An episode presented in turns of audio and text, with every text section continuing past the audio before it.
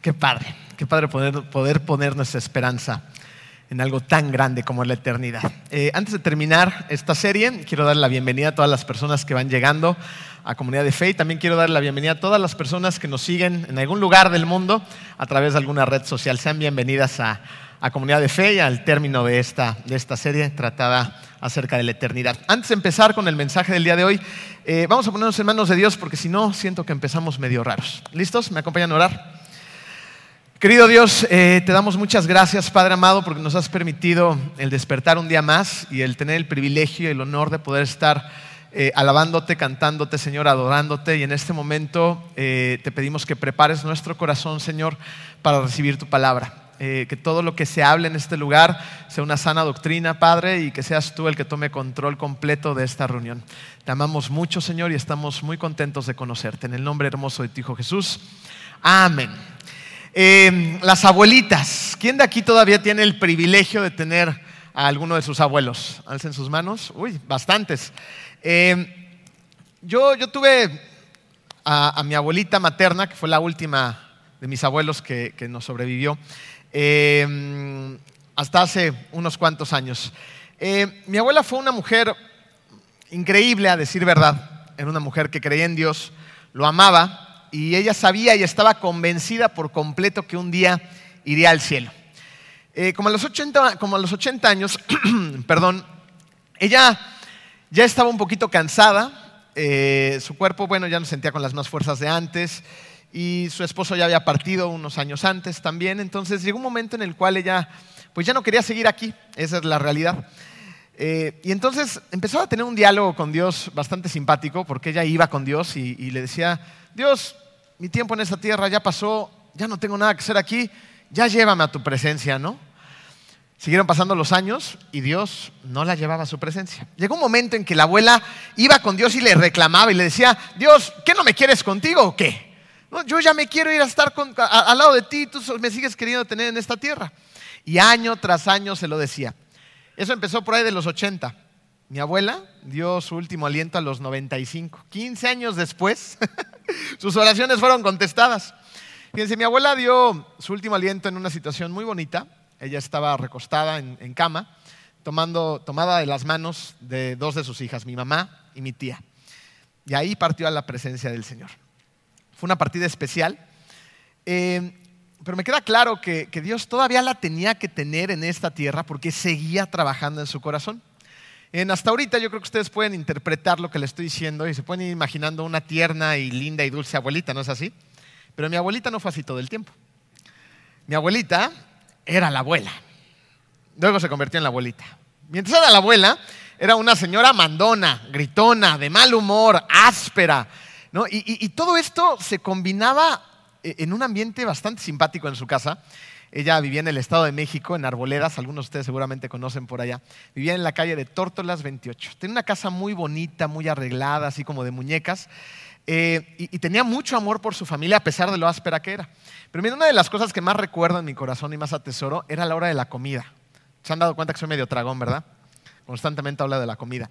Era la hora de la comida porque la abuela cocinaba, no se imaginan, delicioso. ¿no? Sacaba las recetas de la abuela. Y, bueno, preparaba unos platillos tan elaborados, se encerraba en la cocina y, ollas y jitomates, cebolla, hierbas finas, condimentos, el pollito, los estofados, los postres, el arrocito. ¿Ya les dio hambre? ¿No? Riquísimo. Pero de repente habría, eh, tenía esas cocinas de antes donde se abría la puerta, esas que regresaban, ¿se acuerdan? Y tenían como, como si fuera de submarino una ventana redonda en medio entonces abría la abuela la puerta y en ese momento, en cuanto abría la puerta, empezaban los gritos y los bomberazos. ¡Ya siéntense a comer! ¿Dónde están? Entonces todo el mundo brincaba de lo que estuviéramos haciendo y corríamos a la, mesa y era un sabor agridulce, ¿no? Porque cocinaba tan rico, pero eran puros gritos y bomberazos en esa casa. A mí me queda claro que la relación de mi abuela con Dios fue siendo cada vez más profunda. Eh, en ese momento de su vida, cuando era una mujer áspera, ella ya conocía al Señor, pero su relación no era como cuando fue años adelante. Dios fue transformando su corazón y ella fue cambiando de una perspectiva terrenal donde había muchas cosas en la tierra que le molestaban. Su marido era una de ellas, sus hijos otras, sus nietos también. Y bueno, le molestaban muchas cosas a la abuela. Y se empezó a enfocar en una perspectiva eterna. Y eso la cambió por completo. Y cuando la cambió por completo, también nos cambió la vida a nosotros. La abuela fue transformada por esa relación a través del tiempo que tuvo con Jesús. Creo que por eso Dios no se la llevaba. Mi abuela llegó un momento en que dejó incluso de cocinar, pero se convirtió en esa abuelita tierna que hoy recuerdo, paciente, amorosa, que sabía escuchar, que sabía darte un consejo, que estaba lista para rodearte a su manera de amor. Nuestra perspectiva terrenal nos limita precisamente a la cantidad de años que viviremos en la tierra. Y muchas veces nos enfocamos, muchas veces en esos años, ¿no es así? Hay muchas cosas de esta tierra que nos molestan, que nos afectan y, que nos estorban. Cuando nos enfocamos demasiado en esa perspectiva terrenal, en esos años que viviremos aquí, perdemos evidentemente de foco la perspectiva eterna. Nos fijamos en esos 75 años en promedio que podremos estar en la tierra. Habrá, por supuesto, gente que viva más. No, fíjense, nada más como datos curiosos. En los 30, la esperanza de vida en México era de 34 años, ¿se imaginan? 34 años y pelas, yo ya estaría en tiempos extras, ¿no? En los 70 la esperanza de vida creció con los avances científicos a 61, a 61 años. Hoy en el 2021 nuestra esperanza de vida es alrededor de los 75 años. Y claro, si quisieras tener una esperanza de vida más eh, alta, tendrías que cambiarte a Japón, es un país primermundista que goza del primer lugar en la esperanza de vida, 85 años o más. No tendríamos que dejar la, vitamina T, ¿no? ¿Les, gusta? La torta, el taco, el tamal, para empezar a comer arrocito, ¿no? Alimentos menos condimentados como los japoneses y poder vivir más. Pero finalmente, aún así, aunque llegamos a los 75 o 90, nuestro espacio de tiempo en la Tierra es corto, ¿se dan cuenta? Si bien nos va, porque habrá gente que parta antes a la presencia del Señor.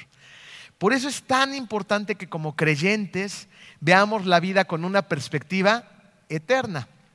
Y ahorita a lo mejor tú eres la primera vez que vienes a la iglesia o estás escuchando de Cristo eh, eh, sin, antes haber escuchado de Él. Te puedes decir, bueno, esos son los creyentes. ¿Y yo qué? Mira, a mí me gustaría que el día de hoy, si es tu primera vez escuchando la palabra de Dios, abrieras tu mente, abrieras tu corazón para considerar que la eternidad es algo que aunque no lo creas, va a ser, porque no depende de si creas en eso, si existe o no. Existe, es real. Y vas a estar ahí un día.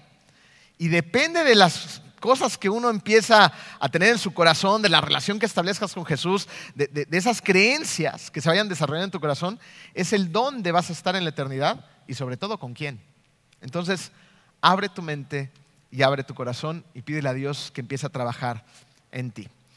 Pero vamos a la pregunta central. ¿Qué es eterno? Hemos estado hablando de esto dos, domingos, ¿no? Y, la verdad es que va a resultar imposible explicarlo, pero vamos a hacer un poquito el esfuerzo. Fíjense, el diccionario, encontré dos definiciones en él.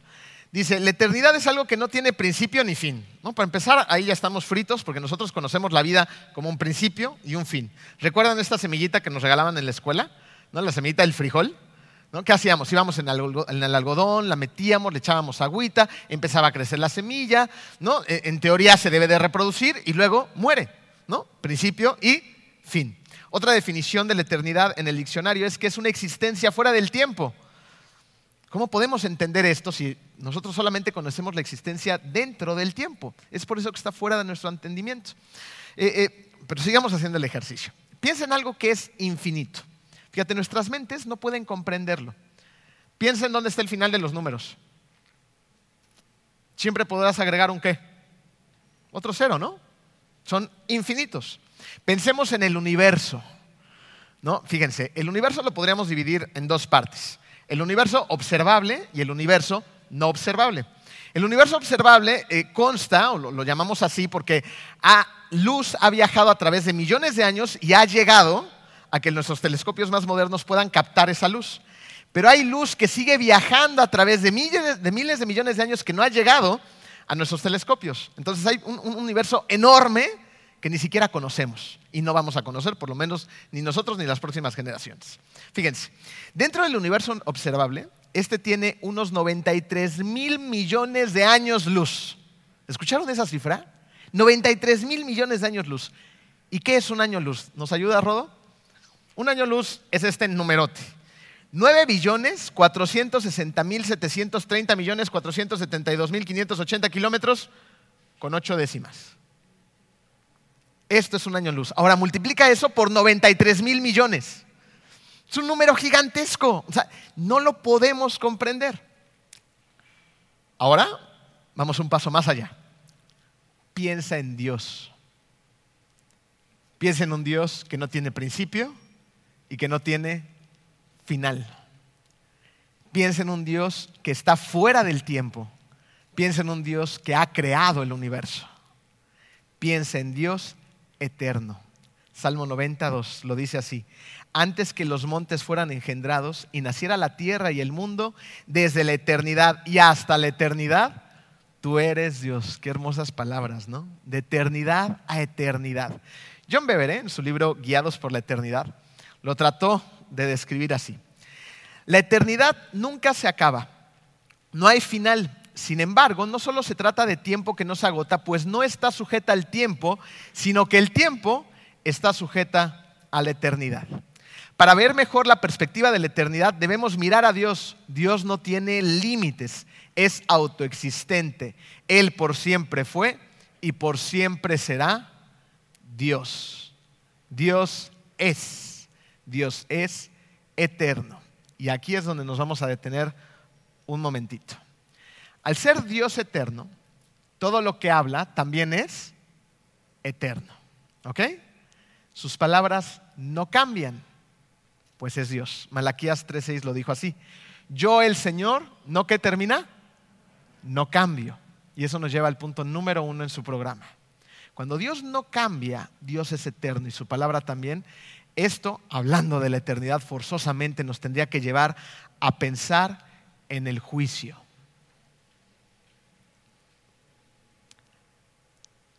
Miren, el juicio es difícil de entender en nuestra sociedad hoy en día porque nuestras leyes y juicios están cambiando constantemente. Un par de ejemplos. Hace algunos años, el aborto en México era penalizado y ahora, tristemente, existen estados donde ya es legal. Asimismo, las leyes de nuestro país en breve van a empezar a permitir la siembra, la cosecha y el consumo recreativo de la marihuana, también en nuestro país.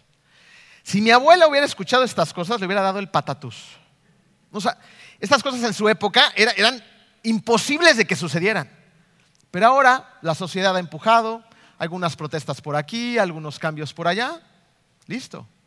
Las cosas que antes eran impensables, ahora están sucediendo, porque el juicio y las leyes del hombre cambian, pero las que no cambian son las de Dios. Las leyes de Dios no cambian porque su palabra es eterna.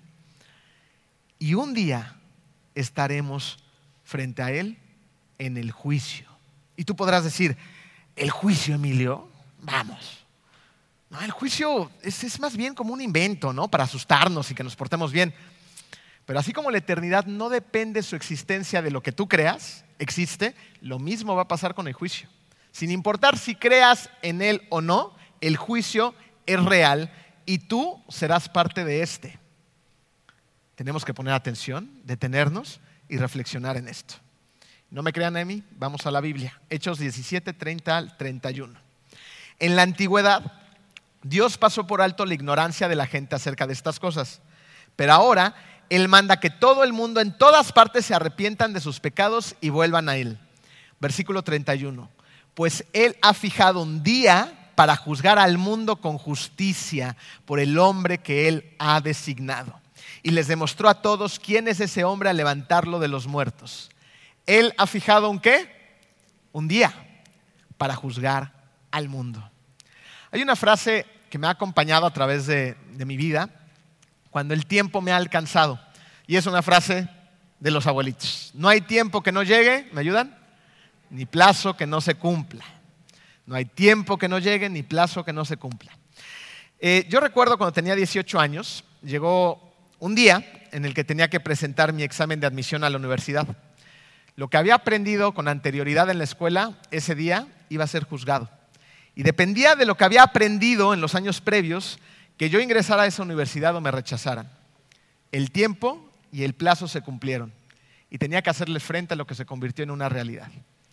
Recuerdo bien el día, llegué a esa aula donde iba a ser el examen de admisión. Había varias bancas, todas separadas para que no se copiara nadie. Era un salón muy frío, blanco, y, y el ambiente estaba cargado de tensión. Yo estaba armado con mi lápiz con goma y el examen de admisión. En un momentito voy a retomar esta historia para que vean cómo vamos cerrando el punto. Pero antes les tengo que contar algo que pasó en el mismo libro de los Hechos, donde estamos empezando a hablar acerca del, juicio, donde eh, Pablo es llevado preso porque está hablando acerca de las, buenas noticias del Evangelio. Entonces llegan unas personas y, lo toman preso porque lo acusan de estar generando disturbios entre los judíos. Así que lo van a llevar a un juicio con el gobernador de Cesarea. Este gobernador se llama Félix. Y, en ese juicio eh, empieza a haber una disertación. Pablo empieza a explicarle lo que realmente pasó y que lo están acusando injustamente. ¿no? Y le dice, yo estoy simplemente predicando lo que sé, lo, lo, que he vivido, cómo me ha transformado Jesús el corazón, y estas son las cosas que yo estoy predicando. ¿no? Y empieza a decir lo siguiente Pablo. Al disertar Pablo sobre la justicia, el dominio propio y el juicio venidero, ¿Saben qué le pasó al gobernador? Tuvo miedo. Juicio venidero y Félix, el gobernador, tuvo miedo. Estamos hablando de Félix, el gobernador. ¿no? Una persona que tiene poder, que tiene eh, eh, riquezas, que tiene seguramente eh, un ejército, armas disponibles. Vaya, él decía una cosa y se hacía. Un hombre que posiblemente era letrado, cuando escuchó acerca del juicio venidero, tuvo miedo. Existe el miedo saludable y existe el miedo no saludable. Fíjense, un miedo que no es saludable es ese miedo que, nos paraliza y no nos permite vivir una vida libre, libre en Cristo. ¿No? Nos paraliza y, se nos llena el corazón de, sentimientos de incapacidad, de, una, de, cosas que no son reales para nosotros, ¿no? pero que no te dejan caminar en los planes de Dios.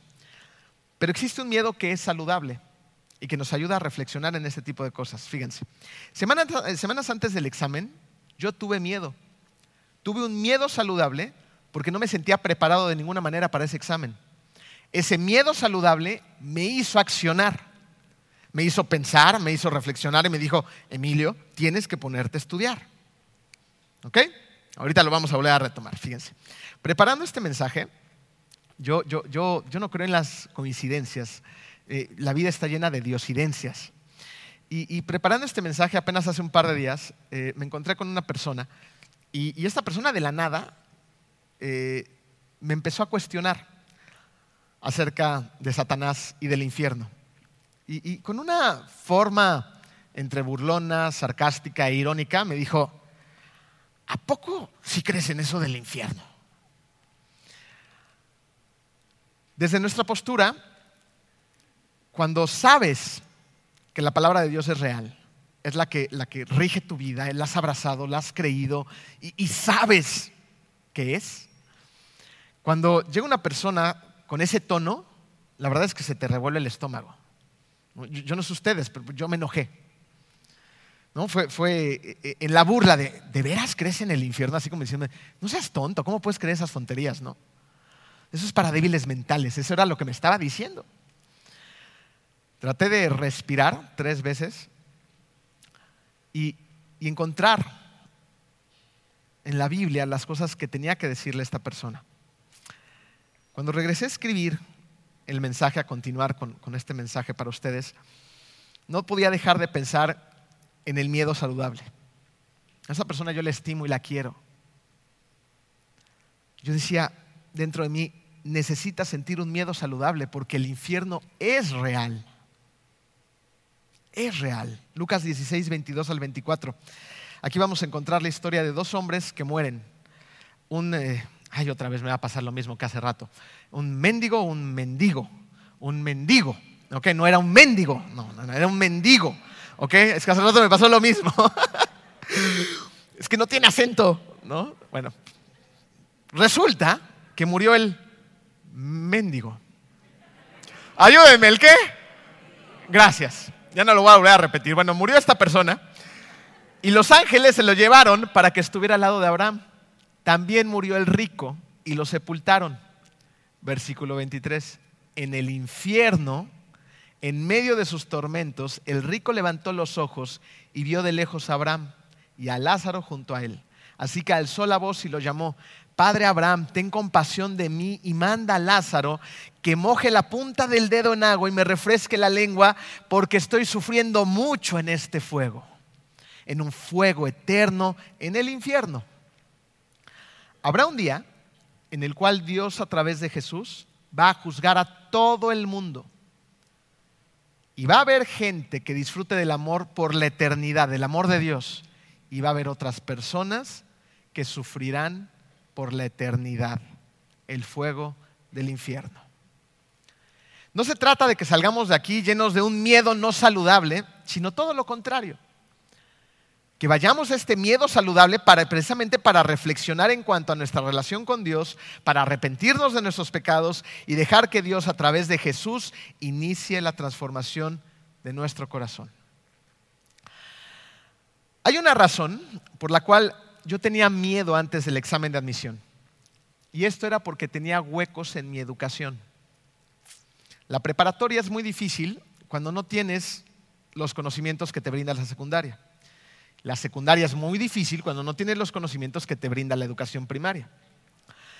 Eh, yo era un niño, como decía la abuela, me decía, Emilio, es que eres un atrabancado. No, e, era un atrabancado, esa es la verdad. Salía a todos lados corriendo y me caía constantemente y me rompí todo. Entonces, como me rompí todo, faltaba mucho a la escuela constantemente. Me quitaban el yeso de la mano derecha y ya lo tenía en la izquierda, me quitaban el izquierda y ya lo tenía en la derecha. Bueno, era un caos. Luego le empecé a agarrar tristemente eh, el gusto a no ir a la escuela y luego, bueno, ya me inventaba yo un montón de enfermedades para no ir a la escuela. En caso es que me perdí mucho de las cosas que tenía que saber en la primaria, en la secundaria y en la preparatoria. Cuando yo llegué al examen de admisión, lo pasé por milagro de Dios. él obró ese día y yo pasé el examen. Pero me fue terriblemente difícil cada semestre en la universidad, porque había muchas cosas que necesitaba saber y no sabía, puesto no me preparé para ese viaje. Eh, ¿Logramos hacer la conexión? No me había preparado para ese viaje. Y no hay tiempo que no llegue, ni plazo que no se cumpla. El día llegó.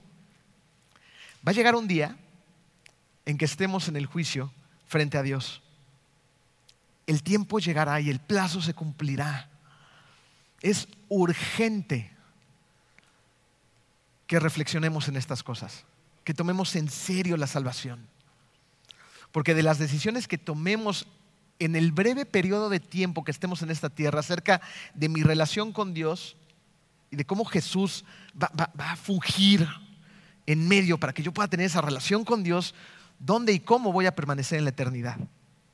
Fíjense, Pablo sabía de esto y lo dijo en Filipenses 2.12. Así que mis queridos hermanos, como han obedecido siempre, no solo en mi presencia, sino mucho más ahora en mi ausencia, lleven a cabo su salvación con temor y temblor. O sea, Pablo nos está diciendo algo. Ojo, hay que ocuparse de esto. Ahora, ¿cómo llevo a cabo mi salvación? Poniendo tu fe en Jesús, conociéndole, teniendo una relación real con Él, porque nadie llega al Padre si no es por medio de Jesús. Juan 14, 4 al 6 lo dice así. Ustedes ya conocen el camino para ir a donde voy. Dijo entonces Tomás, Señor, no sabemos a dónde vas, así que ¿cómo podemos conocer el camino? Yo soy el camino, la verdad y la vida, le contestó Jesús. Nadie llega al Padre sino por mí. Cuando conozco a Jesús en una relación ¿Se acuerdan del mensaje pasado? Interactiva, participativa y experimental. Me refiero a una relación interactiva donde interactúo con Él, donde participo con Él y donde me relaciono con Él. Empiezo a conocer a un Jesús que me presenta un Padre repleto de amor y de justicia por nosotros, pero también de gracia y misericordia. Empiezo a conocer la realidad de un Padre que me ama con todo su corazón y que me ama tanto que estuvo dispuesto a enviar a su único hijo a la cruz para morir por ti y por mí. Y después resucitar al tercer día. Empiezo a conocer a un padre que está muy interesado en que cumpla mi propósito en esta tierra. En que viva una vida vibrante, intensa, emocionante y retadora. Y cuando empiezo a conocer estas características y muchas más acerca de Dios, entonces, dentro de esa relación interactiva, participativa y experiencial, me rindo a sus pies porque confío en Él. ¿Se dan cuenta? Confío en Él y cuando confío en Él, lo obedezco. Es ahí cuando Jesús deja de ser una opción para convertirse en la determinación de mi vida. Una vida determinada en Jesús cambia el destino de mi eternidad. En otras palabras, una vez que soy verdaderamente salvo, se nota. Pensémoslo así. Lo que nos separa de las alternativas es la decisión. Una alternativa, ¿qué es? No es nada más ni nada menos que una opción. Pero la decisión es una determinación. Y es esa determinación lo que nos lleva a la acción. Y la acción es algo que está dentro de nosotros, dentro de los seres humanos. Los seres humanos actuamos, estamos constantemente pensando, observando, eligiendo, sintiendo, haciendo. Y es precisamente nuestras acciones diarias que la determinación de Jesús impacta nuestra fe. Fíjense, eh, Martín Lutero lo dijo, así, lo dijo así. La fe es algo vivo, ocupado, activo, poderoso, por lo que es imposible que no se esté haciendo constantemente lo que es bueno del mismo modo, la fe no pregunta si se deben hacer buenas obras, pero antes de que uno pueda preguntar, la fe ya las ha hecho y está constantemente activa. El que no realiza tan buenas obras es un hombre sin fe. Y aquí necesitamos detenernos un segundito para recordar que la salvación no viene por obras, sino por gracia, por, un regalo que no nos merecemos. Y sin embargo, Dios no lo da. Pero la fe sin obras está qué? Muerta. Por lo tanto, debemos accionar. Y la acción no es necesariamente decir, ok, entonces, ¿qué más hago? No, porque muchas veces e, e, este es nuestro pensar. Y evidentemente hay cosas que tenemos que dejar de hacer y hay otras que tenemos que empezar a hacer. ¿Ok? Pero mientras tanto, ¿qué hago? Piensen en esto. Cada uno de nosotros en este lugar tiene un rol. ¿No es así? Muchos de ustedes son padres, madres, hijos, esposos, esposas, empresarios, trabajan para alguien, conducen un coche, son cristianos. Son cosas que ya hacemos. Ahora, ¿cómo las hacemos? Colosenses 3:23 dice, hagan lo que hagan, trabajen de buena gana, como para el Señor y no como para nadie en este mundo. ¿Ok? O sea, si ya tenemos ciertos roles, y ya estamos haciendo ciertas cosas, tenemos que hacerlas, pero hacerlas bien, con excelencia, como para el Señor. Y, mira, cuando tú lo lees así dices, oye, está padrísimo, ¿no? O sea, tengo que hacer las cosas para el Señor. Pero pensémoslo bien. Hacer las cosas con ese nivel de excelencia puede resultar ser un tanto abrumador. Si todo lo hago como para el Señor, no voy a, no voy a aguantar más de una semana si bien me va, es muy cansado, es muy demandante hacer todo con este nivel de excelencia. De hecho, es imposible si lo haces por tus propias fuerzas. Si lo haces por tus propias fuerzas, no funciona, no funciona así.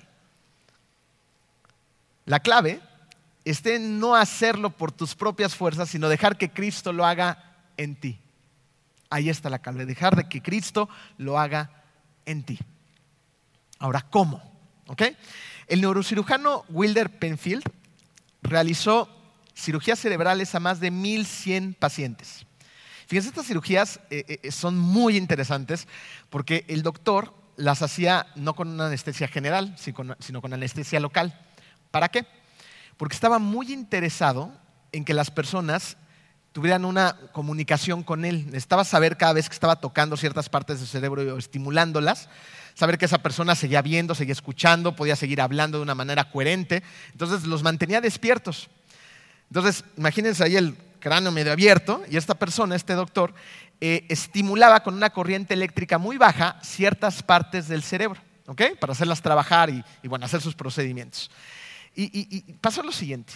Resulta que se dio cuenta que cuando llevaba esos estímulos de electricidad muy bajos a ciertas partes de la corteza cerebral, las personas de repente y de la nada recordaban ciertas cosas de, un pasado muy atrás con una precisión y exactitud abrumadora. Un par de ejemplos. Uno de esos señores que estaba operando, de repente le dijo, Doc, me estoy acordando de cuando era niño, mi mamá me peinaba. ¿No? Podrían decir, bueno, ¿a quién no peina la mamá al niño? lo interesante de esto es que eh, eh, la persona se acordaba de exactamente cuántos, eh, ¿cómo se llaman estas cosas que tienen los dientes? ¿Cuántos, cuántos dientes tenía el cepillo? ¿no? Así con exactitud milimétrica se acordaba de cuántos dientes tenía el cepillo. ¿No? ¿Alguien de ustedes se pone a contar los dientes de su cepillo? Gracias a Dios, porque si no necesitarían estar también en otro lugar. ¿no? Nadie hace esto en sus cinco sentidos, ¿no? Y esta persona, de alguna manera, tu cerebro ve ciertas cosas y las mete en la memoria. Cosas de las que estamos conscientes y cosas de las que estamos en, un nivel de inconsciencia. otra persona, una señora, también pasó exactamente lo mismo. Dijo, doctor, me estoy acordando de cuando era niña, niña chiquita, tuve un viaje en tren y me acuerdo perfectamente de cómo era el vagón, de los colores, de los eh, olores, de, las ventanitas, de las cortinitas, de, la textura de las telas, o sea, cosas impresionantes. Entonces, el doctor llegó a la conclusión de que todo queda grabado en la corteza cerebral. Cuando escuchas una canción, cuando ves una película, cuando lees la Biblia. Cuando haces todas estas cosas, se escribe un código en la corteza de tu cerebro. A, este se a esto se le llama rastro de memoria. Miren, algo muy interesante es que con la repetición, o sea, cuando nosotros estamos repitiendo y repitiendo y repitiendo, ¿qué pasa? Estamos escribiendo con mayor profundidad las cosas que estamos aprendiendo y viviendo en nuestro cerebro y en nuestro corazón. ¿No les ha pasado que de repente están hablando con alguien ¿no? y esta persona tiene pues, alguna situación o, yo qué sé, y de repente eh, como que te llega la palabra del Señor? Y, le dije algo que ni yo pensé que lo sabía. No, fue impresionante. En algún momento posiblemente lo leíste en tu Biblia y ahí se quedó. Y Dios ¿no? te ayuda y ahí está. Úsalo. ¿Ok? Es porque estás trabajando en tus disciplinas espirituales. Eso es lo que quiero llegar. Fíjense, eh, Filipenses 2.5 dice, hallen ustedes esta manera de pensar que hubo también en Cristo Jesús, esta manera de pensar que hubo en Él, que esté también en ustedes. Jesús es la palabra de Dios. Y al igual que Jesús es la encarnación de la palabra, la Biblia es Jesús en palabras. Él es el verbo. Por lo tanto, cuando oras, meditas o memorizas la palabra de Dios, cuando estás llevando a cabo estas disciplinas espirituales, estás grabando a Jesús en tu cerebro y en tu corazón. Estás creando nuevas conexiones neuronales y tu cerebro está siendo reconectado y renovado. Así es como fijamos nuestra mente en las cosas del Espíritu. Nuestra mente y nuestro corazón son transformados desde adentro por la palabra y por las disciplinas espirituales. Esto es lo que nos permite obedecer. Ya no es por tus fuerzas, es porque el Espíritu a través de su palabra y de las disciplinas está haciendo su trabajo en ti. Cuando hacemos esto, ya no nos desgastamos, ya no nos cansamos, sino lo contrario. ¿No? Te, te, puedes convertir en un excelente marido sin decir, ay, ya no aguanto esta mujer otro día más. No, Dios está obrando dentro de ti. Él es quien te está convirtiendo en un excelente marido que se comporta como un auténtico hombre de Dios. Y cuando eso lo haces, ¿no te sientes revitalizado? ¿No te sientes renovado, lleno de energía? Decir, oh, esto funciona. Y quieres seguir haciendo las cosas con ese nivel de excelencia, porque no las haces tú, las hace Dios en ti. Ahora, pensémoslo desde esta otra perspectiva. Fíjense, ustedes ya están aquí, ¿no? A lo mejor estás viendo este mensaje o escuchándolo en algún lugar del mundo en algún momento. Y tienes dos opciones. Puedes cruzar los brazos aburrirte, ¿no? venir un día más a la iglesia. Incluso las sillas están cómodas. ¿no? Puedes hasta echarte una pestañita. Porque desde acá arriba se ve todo. ¿eh? hay gente que llega, se acomoda, recarga en su esposa. O puedes tomar la determinación de grabar en tu mente y en tu corazón las verdades de Dios que te transforman de adentro hacia afuera. ¿qué determinación vas a tomar?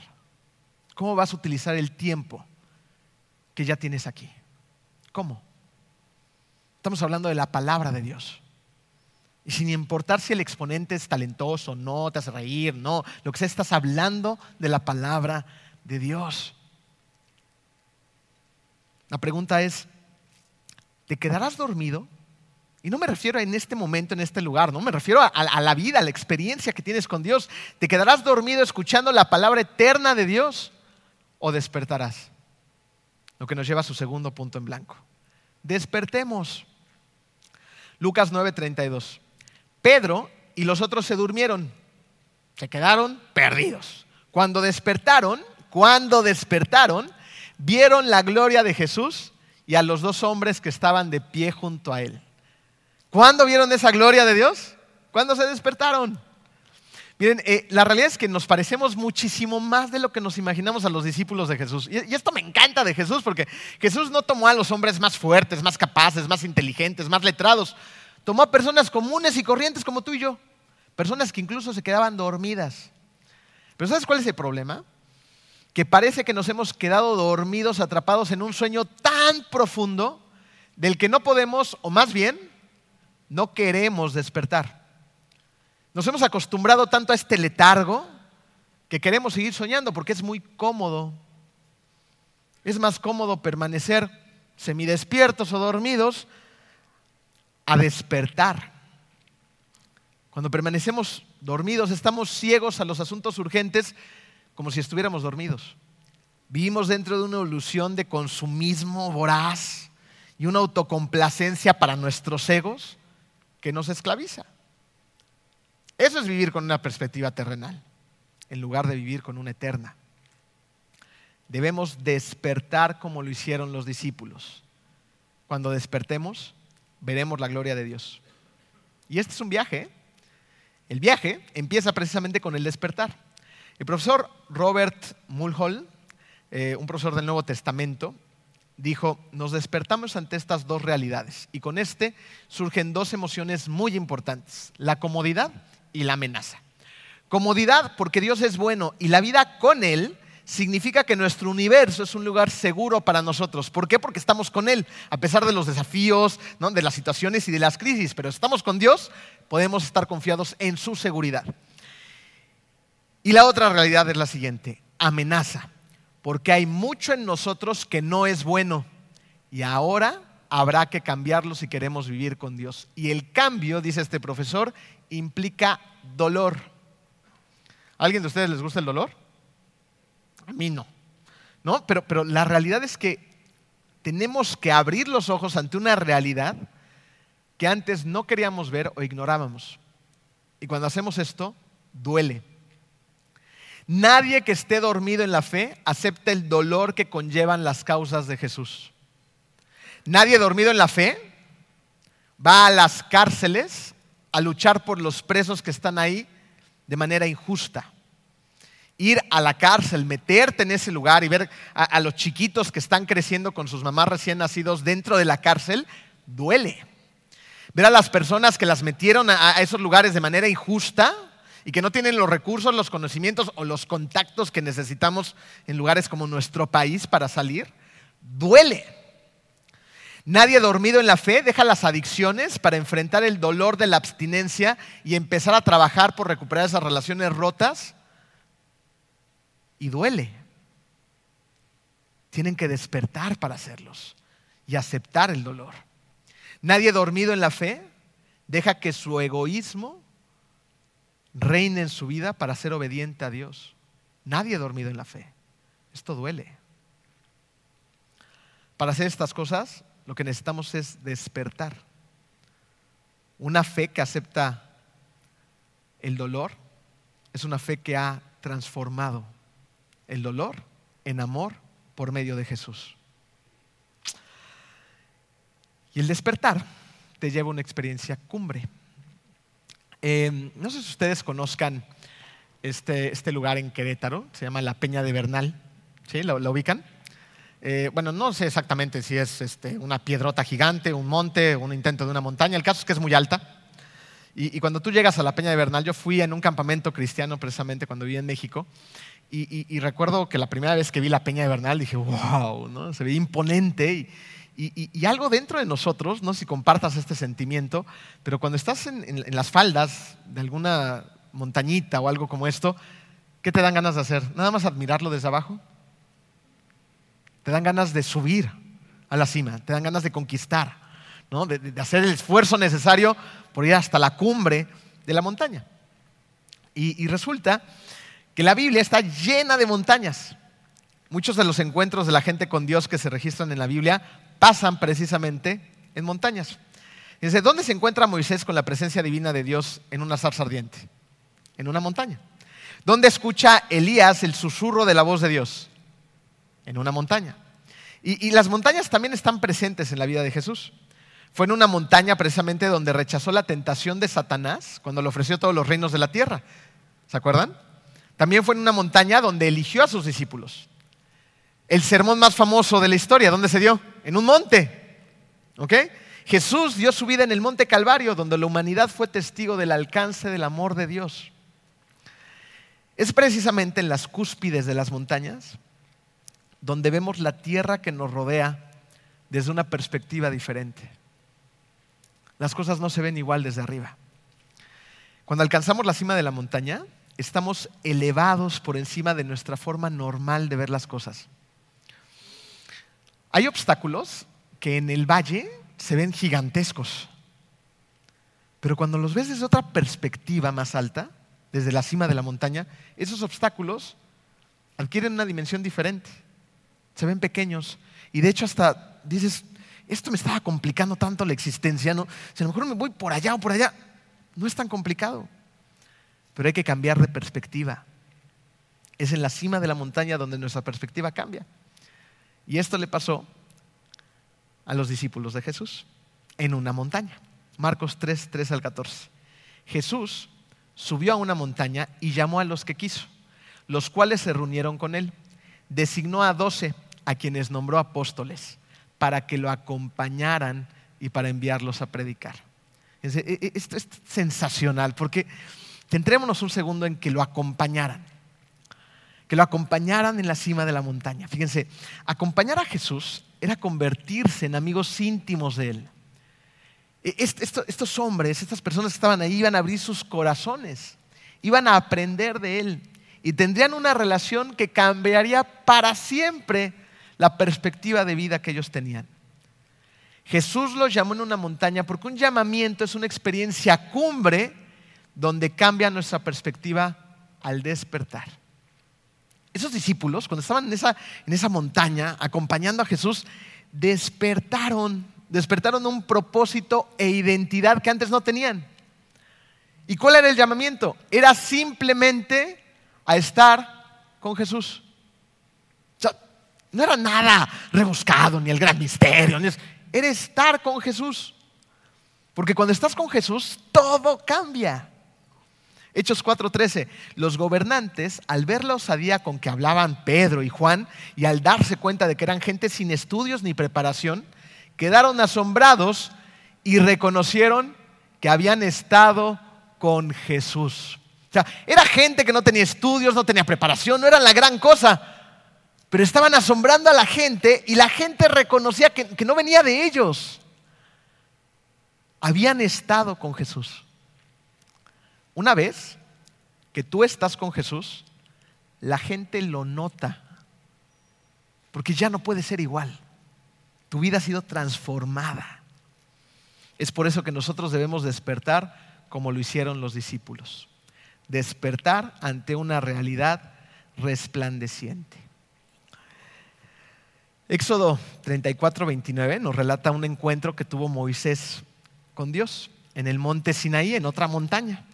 Dice así, cuando Moisés descendió del monte Sinaí, traía en sus manos las dos tablas de la ley, pero no sabía, él no sabía que por haberle hablado el Señor, de su rostro salía un haz de luz. había sido tan impactante el estar ante la presencia de Dios y escuchar sus palabras que de él salía un haz de luz. Y, yo me acuerdo de esto también, y darle otra vez con los abuelitos, ¿no? Pero, ¿qué, expresión llevamos a cabo cuando, Cuando vemos a un abuelito, una abuelita que está viendo a, los nietos, está viendo las gracias del nieto, el nieto está empezando a caminar, ¿no? E, está haciendo monerías a los abuelos. ¿Qué, ¿Qué, expresión tenemos acerca de los ojos de los abuelitos? ¿Que le qué? Que le brillan, ¿no? Vemos a la abuelita y dice, le están brillando los ojos cuando está viendo a sus nietos. Cuando tienes ciertos encuentros, algo dentro de ti cambia. No, fíjense, ¿qué, qué expresión tenemos eh, en las bodas acerca de las novias? Al novio nadie lo pela, la verdad, ¿no? Este, sí, pobre novio, siempre se pone el traxito, todo, pero al novio nadie le hace caso. Y, la novia, eh, eh, su, vestido, el velo, el peinado, ¿no? el maquillaje y, esa sonrisa donde no cabe. Y, llegamos los, invitamos, los invitados y decimos, se ve que, ¿cómo? Radiante. Es, que me gusta trabajar con gente que sabe lo que pienso. Se ve radiante. ¿No? Entonces vamos hablando, ¡ay, se ve radiante! Algo dentro de ella hace que ese día se vea fantástica y genial. Moisés vio la gloria de Dios y la reflejó a los demás. Ayúdame, este, Adrián. Eso. Me volé el espejo del baño de la casa. Fíjense, eh, qué bien nos salió, ¿verdad? Es porque lo enseñamos ayer. Este espejo no puede irradiar luz por sí mismo, ¿están de acuerdo? ¿Cuál es el trabajo del espejo? Reflejar. Necesita reflejar una fuente de luz en este momento. ¿Cuál es nuestro trabajo? Nuestro trabajo es hacer lo que Moisés estaba viviendo en esa cumbre, en esa montaña. Cuando tú y yo tenemos ese encuentro con Dios, nada vuelve a ser igual en tu vida. Has disfrutado de su poder, de su amor, de su gracia, de su misericordia, de su favor, de sus milagros. Y nuestro trabajo ahora es este, reflejarlo a Él. Cuando Moisés estuvo en esa montaña, tuvo una experiencia cumbre donde Moisés ya no era igual, tenía que reflejar la gloria de Dios, reflejarla a los demás y nosotros tenemos que hacer lo mismo. Cuando despertamos en el Espíritu podemos sentir, creer y hacer lo que antes no podíamos porque ahora se te ha concedido un regalo, un nuevo estado de conciencia y existencia. Ahora somos conscientes de quién es nuestro Padre. Y ahora somos conscientes de que hay una existencia de una eternidad que es real. Tu perspectiva cambia. Hoy estamos en la cúspide de la montaña. ¿Sabes por qué? Porque estamos escuchando lo que es verdad, la palabra de Dios, por la cual hemos sido transformados. Y lo mínimo que podemos hacer es reflejarlo a los demás.